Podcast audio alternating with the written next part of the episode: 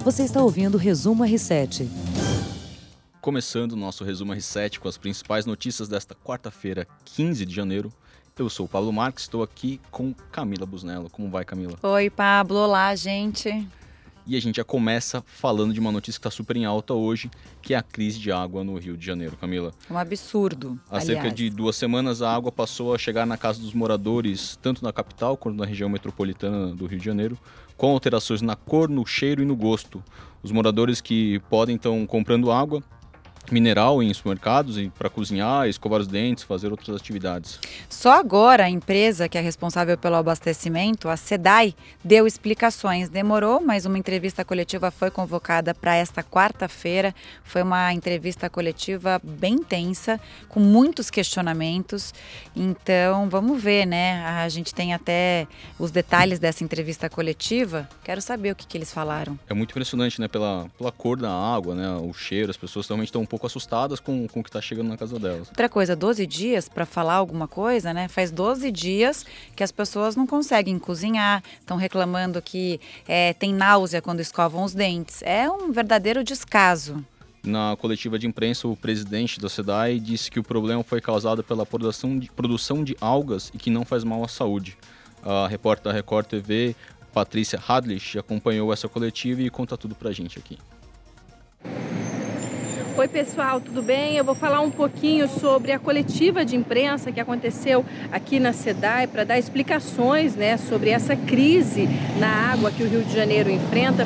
Foi uma coletiva longa, tensa, com muitos questionamentos. A diretoria da SEDAI, que só se pronunciou hoje, 12 dias após os problemas terem sido detectados né, com a denúncia de moradores. Como vocês sabem, a água está chegando barrenta, com cheiro estranho, com gosto estranho nas casas das pessoas. Bom, a SEDAI disse que isso se deve à presença da geosmina, que é uma substância orgânica e que não tem problema nenhum de ser consumida, né? E segundo a SEDAI, todos os procedimentos para resolver esse problema estão sendo feitos. Mas eles não conseguiram dizer quando, né? Quando isso vai ser resolvido? Quando é que a água vai chegar limpa na casa das pessoas? Eu também questionei o presidente da SEDAI, o Hélio Cabral, sobre a conta de água. E ele disse que ela vai chegar normalmente nas residências. Perguntei se não teria nenhum ressarcimento, mas ele informou que o cidadão vai ter que procurar os seus direitos e que esses casos né, de desconto na água eles vão ter que ser avaliados um a um. O ponto alto da coletiva foi quando o presidente foi questionado se ele beberia a água barrenta né, nas torneiras. E ele disse que bebe água normalmente, a água fornecida pela cidade. E apresentou um copinho de água ali na coletiva, mas a água transparente, né? Ele não respondeu com muita clareza se beberia aquela água que está saindo assim muito escura. Enquanto isso, o consumidor segue penalizado, né, tendo que gastar para comprar água e sem saber quando esse problema vai ser resolvido. Assunto muito polêmico, essa uhum. entrevista coletiva, é, nesse ponto que ela citou, perguntam para ele, você, presidente, é, beberia essa água? Ele, não, eu estou bebendo aqui uma água da SEDAI, uma água transparente. Não, mas essa é transparente, não é a que está chegando na casa das pessoas. Sim.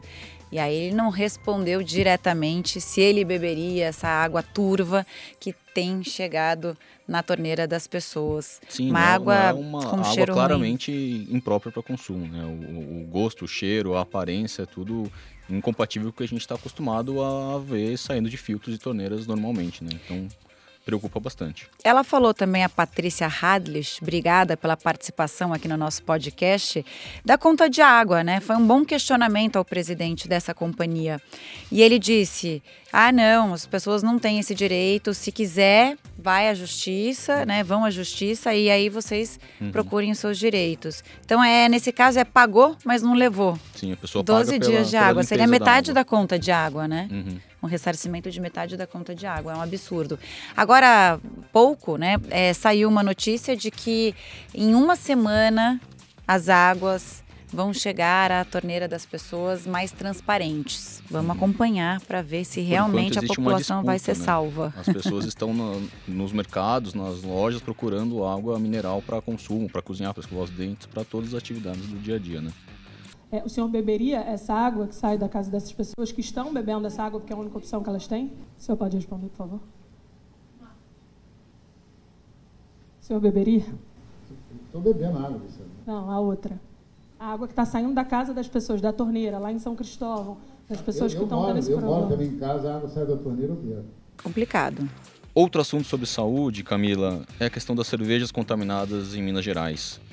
Então, foi mais, mais uma morte foi confirmada. O Antônio Márcio Quintão teria tomado a cerveja no ano novo e estava internado em estado grave em Belo Horizonte. É a segunda morte confirmada, inclusive, né, Pablo, pela Secretaria de Saúde, que está acompanhando esse caso, fazendo balanços oficiais sobre os intoxicados e também sobre o- as vítimas fatais, infelizmente. E para esclarecer, ontem a gente falou aqui sobre uma morte, mas aquela morte é suspeita. A morte que a gente falou da mulher não está nesse balanço oficial da Secretaria Estadual da Saúde. É, por enquanto, são 16 casos com suspeita da intoxicação que estão sendo investigados. A Prefeitura de Belo Belo Horizonte já recolheu mais de 500 garrafas da cerveja da, da fabricante. E hoje, numa entrevista coletiva que acabou agora há pouco também, essa tarde foi bem intensa em relação a esses problemas de saúde pública. Ela, elas falaram para todos os supermercados ou estabelecimentos que têm essa cerveja para que eles retirem das prateleiras as cervejas, porque elas não são consumíveis. Sim, também nessa tarde Difícil, o né? Ministério Belo Horizontina a cerveja, né? E a capixaba. Isso, são as duas cervejas que, a- que o Ministério da Agricultura, inclusive, fez uma análise e confirmou a presença de monoetileno glicol e dietileno glicol, que são duas substâncias usadas no- na refrigeração da, da bebida e que acabou contaminando. E a orientação realmente é que as pessoas não consumam e o produto está sendo retirado da- da- das prateleiras. São, entre os 16 casos, tem 12 casos só em Belo Horizonte. Outros 5 são em, em Ubá, Viçosa, São Lourenço, Nova Lima e São João del Rei. São três lotes por enquanto que estão, que estão confirmados com a contaminação, mas as pessoas continuam com medo, né? Ah, tem, tem que continuar com medo mesmo. Agora, eles também falaram sobre as duas hipóteses, né, é, de investigação. De sabotagem e a outra que você disse. Que é do vazamento em algum tanque de fabricação, que utilizado na fabricação. Então, essas duas hipóteses estão sendo investigadas até que a gente tenha resposta. E não importa também, né? Importa é que essa cerveja não está apta e para o consumo. Então, É, e tem, tem se falado em contaminação sistêmica, né? Que seria o caso que a- não seria um, um caso pontual, não seria só em alguns lotes, poderia ter acontecido de uma maneira mais ampla, mais, é, mais contundente, que a pessoa realmente estão correndo risco em, em consumir esse produto. Então, fica aqui a orientação que realmente não consuma esse produto, porque a gente ainda está investigando, ainda, tem, ainda existe o risco de, de que algo aconteça com a sua saúde. Outro assunto que a gente segue aqui, Camila, é que os Estados Unidos anunciaram que vão apoiar oficialmente o Brasil como o próximo país a entrar na OCDE.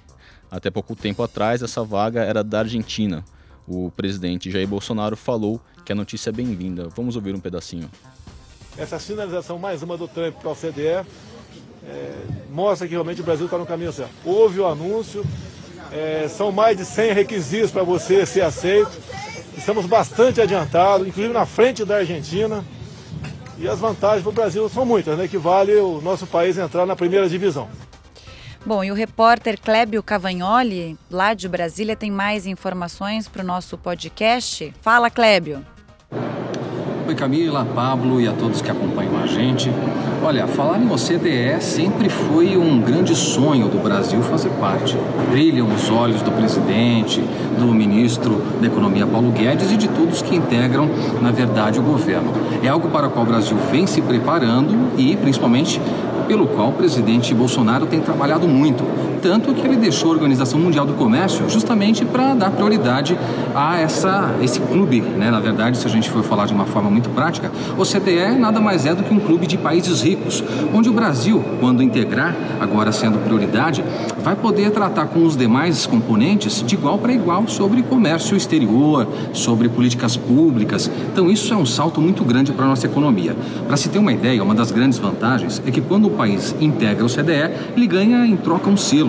E esse selo permite que investidores passem então a cogitar o país como uma fonte de investimentos, como um local para aportar, para colocar dinheiro, para criar negócios. Então, claro que isso tem ah, trazido um ânimo muito grande aqui para o nosso país e aqui para o Palácio do Planalto, onde eu estou agora. Para vocês terem uma presidente hoje falou que o Brasil já está com tudo pronto. São mais de 100 requisitos, entre eles uma economia liberal, controle da inflação. Então o Brasil tem trabalhado muito com isso, é, uma atenção total para essas questões. E o presidente acredita que o fato da Argentina ter sido, é, de certa forma, colocada de lado, já que o novo governo, o novo presidente não é tão alinhado com o presidente é, Donald Trump dos Estados Unidos, é uma grande vantagem para o nosso país. Eu conversei agora há pouco com um dos integrantes da Embaixada dos Estados Unidos aqui no Brasil. E claro que todos os integrantes da Embaixada estão também muito animados com essa notícia. Hoje haverá então uma reunião extremamente importante em Paris com o Conselho da OCDE, onde o presidente Donald Trump e os outros integrantes vão tratar justamente da indicação do Brasil, dessa prioridade na fila. O país deve ser de fato o próximo a integrar, mas não tem um prazo muito certo para isso. Pode acontecer daqui para o fim do ano, a qualquer momento. Essa reunião, portanto, de hoje em Paris é, vai ser extremamente importante e vai direcionar os próximos passos para que o Brasil possa fazer parte desse clube dos mais ricos do mundo, algo que vai gerar muito emprego e muito investimento para a gente aqui, tá bom? Eu vou seguir acompanhando aqui o, quais são os desdobramentos, qual será a repercussão depois dessa reunião lá nos Estados Unidos e que tipo de reação haverá aqui, tanto do presidente Jair Bolsonaro quanto do ministro da Economia Paulo Guedes e os demais integrantes do governo. E a gente volta a se falar aí no decorrer dos próximos dias sobre como isso vai trazer benefícios e geração de empregos para o nosso país. Um abraço para vocês. Nós conversamos agora com Eduardo Galvão, professor de Relações Institucionais do IBMEC. Como vai, professor? Olá, Pablo. Olá, Camila. Prazer falar com vocês e com o pessoal que nos acompanha. Prazer, bem-vindo, professor. Para começar essa discussão, professor, qual que é a importância do Brasil fazer parte da OCDE? Olha, Pablo, como já foi falado aí, a OCDE é um grupo de países que adotam boas práticas regulatórias de mercado, de políticas públicas. Então, acredito que a principal vantagem, o principal ganho que o Brasil vai ter com esse ingresso na, na organização é de ter esse selo de qualidade, né, de um país que adota melhores práticas em, na economia, eh, em áreas como saúde, educação, meio ambiente. Isso vai trazer reflexos diretos aí para a economia e para os negócios, porque isso traz segurança jurídica e previsibilidade para quem deseja investir no Brasil. O Brasil passa a ter esse carimbo, esse selo de que adota boas práticas para investimento, para uma agenda econômica. Professor, por que é tão importante esse apoio oficial dos Estados Unidos para o Brasil, né, como um candidato preferencial, mesmo à frente da Argentina? É uma pressão política? Camila, o processo para adesão, ele, ele precisa do aval de, dos 36 membros da, da organização, e é um processo que dura três anos. Para isso tem que ter, tem que ter cumprido algumas, alguns pré-requisitos, por exemplo, a adesão a algumas normas. O Brasil já aderiu a 107 das 240 normas da OCDE e já solicitou adesão a mais 65. É, mas é, é, é, um processo que depende ainda da votação dos países. A, o apoio dos Estados Unidos é um apoio político muito importante. Os Estados Unidos são, são um, um membro muito importante da organização, é, então esse peso político faz muita, muita diferença nesse processo. Tá certo. Bom, professor, obrigado pela participação no, R7, no Resumo R7. A gente volta a se falar em outros momentos. Obrigada, professor. Até mais. Pablo, ok, Camila. Obrigado, bom falar com vocês. Um abraço. Um abraço, tchau, tchau. O governo Bolsonaro pretende fazer essa adesão até, pelo menos, o fim do primeiro mandato, ou seja, três anos, como o professor mesmo disse. É. Camila, vamos falar de tecnologia? Vamos, tô louca para saber as novidades. Nossa amiga Aline Sordilli não está aqui conosco não. no estúdio, mas ela mandou um recado e algumas informações para o nosso podcast. Olá, pessoal do Resumo R7, tudo bem? Tô viajando e tô deixando esse podcast gravado para vocês, só com notícia fresquinha. Hoje nós vamos falar de três assuntos. O primeiro é a segurança digital, segurança dos nossos dados e os golpes digitais. O segundo assunto é o aniversário da Wikipedia e o terceiro é a, o lançamento hoje de um relatório de 100 tendências para 2020. No campo da segurança, a gente teve o Google anunciando que vai parar de usar cookies para rastrear os usuários do Google Chrome. O Google Chrome é um dos navegadores mais é, poderosos, vamos dizer assim, e com maior abrangência no mundo. Ele chega a ter quase 90% de uso de, em todo o mundo. Então, isso quer dizer que teriam 90% das pessoas usando a internet rastreáveis. Então, é, em dois anos, ele pretende mudar as tecnologias de é, rastreio de informações. O que, que isso quer dizer? Na prática, que quando a gente faz uma pesquisa no Google, essa pesquisa vai parar de aparecer nos nossos navegadores em forma de anúncio. Então, se pesquisamos geladeira, a gente passa a ficar vendo só anúncio de geladeira. Pesquisamos tênis, passa a ver só anúncio de tênis. E é isso que eles prometem que vão parar de fazer.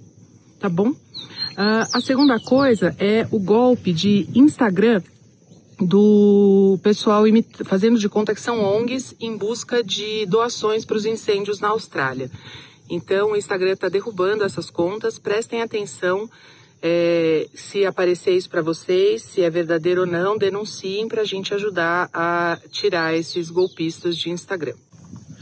E outros dois temas na área de segurança que a gente tem aqui é a NSA, a Agência Nacional de Segurança dos Estados Unidos, que eles descobriram uma brecha super importante no Windows, no sistema operacional da Microsoft, e pediram para ela corrigir imediatamente. A outra questão de segurança são os aplicativos de relacionamento do grupo Grindr, que eles é, compartilhavam a localização com os anunciantes. Então, compartilhava a localização de usuário com os anunciantes e prometeram que vão deixar de fazer isso. Isso acontecia no Grindr e no OkCupid. Então, vamos ver se isso acontece mesmo. A outra coisa é o aniversário da Wikipedia, no dia 15 de janeiro de 2001. O Jim Wales criou a Wikipedia que a gente conhece hoje, como foi é, fundada como Nupedia. E a Nupedia, ela passou naquele mesmo ano para a Wikipedia e é a wiki que a gente conhece hoje, onde todo mundo pode buscar informações e também compartilhar. O último tema de hoje é o lançamento do relatório da JWT com é, 100 tendências para 2020. E entre essas tendências a gente fala de é, privacidade, novamente, eles é o item número um do relatório deles, que a gente vai passar por um ano de muita importância na privacidade dos dados. E vocês podem ver no r7.com uma galeria de fotos super bacana com todos os, é, os melhores tendências dessas 100 separadas na editoria de tecnologia aí pelo Pablo e pelo pessoal. A última coisa que vocês também podem ver lá na R7 é o especial sobre 5G. Que, que vai acontecer com essa tecnologia que vai mudar o mundo e a forma de comunicação entre as pessoas e as empresas. Vai mudar muita coisa. No Brasil vai demorar um pouquinho para acontecer, mas é, vai mudar radicalmente a forma como a gente compartilha informação. Tá lá no r7.com, tecnologia. Beijo, pessoal. Até quarta que vem, pessoalmente aí no estúdio. Beijo, beijo, beijo. Adorei as novidades, né? É? Essa coisa de. Nesse ambiente quando... tranquilo, que a Aline estava é. com passarinhos ao fundo. Dá pra ouvir, né, na sonora. Uhum. Passarinho, cachorro passando. Dá até uma paz. Bom. Dá uma paz. Agora, é chato demais, realmente, como ela falou, né? Esses cookies, eu não sabia o que, que eram Sim, cookies. Que, que monitoram o seu, o seu uso de internet. Então, ele sabe onde você clica no site, o que você pesquisa, o que você favorita, o que você coloca cinco estrelas como de um restaurante, de um produto. E aí vem aquela propaganda. Isso deve acabar. Acho ótimo, porque Eu... não tem sentido, né? A gente tem que ficar ocultando lá e depois você falar se está te incomodando, não está incomodando. Sempre incomoda. E você né? se sente perseguido, né? Você não tem a liberdade de fazer uma, uma pesquisa qualquer, mesmo que seja para alguém. Você fala, ah, vê o preço aí de um celular. Você não quer comprar um celular, mas se estava logado na sua conta do Google, por exemplo, você vai acabar sendo perseguido por sites, empresas fabricantes de celular que querem que você compre o produto deles. Então, realmente é bem complicado essa questão e é um avanço, né? Um pouco de privacidade na internet. Se é, se é que é possível. A gente está começando, né, de uma forma muito tímida, ainda ter um pouco de privacidade na internet. A gente precisa de muito mais. Sim. Um ponto que a Aline comentou agora, é, os golpes sempre é um assunto que a gente levanta tanto no R7 quanto aqui no Resumo R7. E é muito importante ficar atento aos assuntos que estão em alta. Como estão falando muito da, do incêndio na Austrália mostrando os animais que morreram e, e todas as consequências da, das chamas, é, os golpistas já estão usando isso como uma isca para conseguir novas vítimas. E aí é tanto dinheiro quanto dados, né? Então envia uma informação falando, ah, eu sou de uma ONG que protege filhotes de koala, você não vai dar dinheiro? Claro. Daí você mostra. Eles sofrendo, e aí aquelas eles te, imagens. Te enrolam ali numa história, você acaba sendo convencido que vai ajudar a, ONG e acaba dando dinheiro. Ou então ele te envia um cadastro falso, fala, ah, se cadastra aqui para você receber informações sobre os koalas. Ah, e aí alerta. você vai lá, coloca seu nome, seu endereço, seu telefone e tal, e esse dado é roubado, né? É só um cadastro falso. Todo cuidado é pouco. Agora, posso fazer uma pergunta, Diga. sem ser tecnologia? Você gosta de calor? Eu gosto de calor. Prefere ao inverno? Prefere verão ao inverno? Eu não me incomodo com frio, mas eu, se eu tiver que escolher, eu prefiro o calor. Mesmo esse calorão de 36 graus, 40 graus. É, a gente teve o um recorde no Rio de Janeiro que foi a sensação térmica de 50 graus. Aí eu já acho que eu não consigo sobreviver. mas se for um calor adequado, eu acho que, que eu prefiro o calor. Calor adequado, né? Isso é, é muito subliminar. pois essa é a nossa última notícia de hoje que o ano de 2019 foi o ano mais quente de todos os tempos, encerrando a década mais quente da história. Esse dado foi divulgado pela NASA. E, aliás, a década de 2009 e 2019 foi um, uma, um grau mais quente que o final do século XIX. Então a gente realmente está numa mudança. A gente está brincando aqui falando de calor, mas é uma questão séria, né? Não é só a questão de ser quente e por isso é melhor para ir para a praia. É uma questão de mudança climática, né? Muda tá... todo o ecossistema, inclusive nossos oceanos estão mais quentes, o que gera uma matança, né, de muitos animais marinhos. É muito preocupante essa história. Até tem aquele acordo de Paris que teve a polêmica esse ano dos Estados Unidos quererem sair. O Brasil também cogitou a sair. A gente tem que olhar para isso, para o nosso meio ambiente, com muito mais carinho e muito mais cuidado, cada vez mais. Sim, Ô Pablo, você sabe que nessa, nessa notícia mesmo, o ano de 2019 foi o segundo mais quente de todos da temporada. O ano mais quente foi o de 2016, fazendo uma comparação uhum. entre os dois anos. Então, imagina, não, não me lembro disso, mas já me fugiu Sim, a memória. E um grau parece que é pouco, mas faz toda a diferença no meio ambiente para é algo que realmente impacta o dia a dia das pessoas de uma maneira direta, impacta a economia, política nacional. Então parece que um grau, ah, ficou mais quente, agora vai fazer 33. Não, é tipo, uma média global, então as temperaturas realmente estão subindo. Dado preocupante, então, divulgado hoje pela NASA. Isso. Eu gostaria de fazer minha propaganda aqui no R7. Hoje temos o R7 Studio, que é um formato especial de matérias no R7, que hoje é uma matéria sobre 5G que nós publicamos falando sobre as tendências, sobre o que muda com a nova geração de, de internet móvel e acessa lá, dá um, uma olhada, é um conteúdo super completo com vídeos, fotos, arte, tá super legal, vale a pena conferir. Eu não tenho propaganda para fazer, mas eu queria agradecer muito a presença aqui. Obrigada, Pablo, e obrigada a todos que nos acompanham na live e também depois no Spotify, no Deezer. Obrigado a todos, sigam a gente nas redes sociais, acesse os podcasts anteriores e até mais. Até mais. Você ouviu Resumo R7.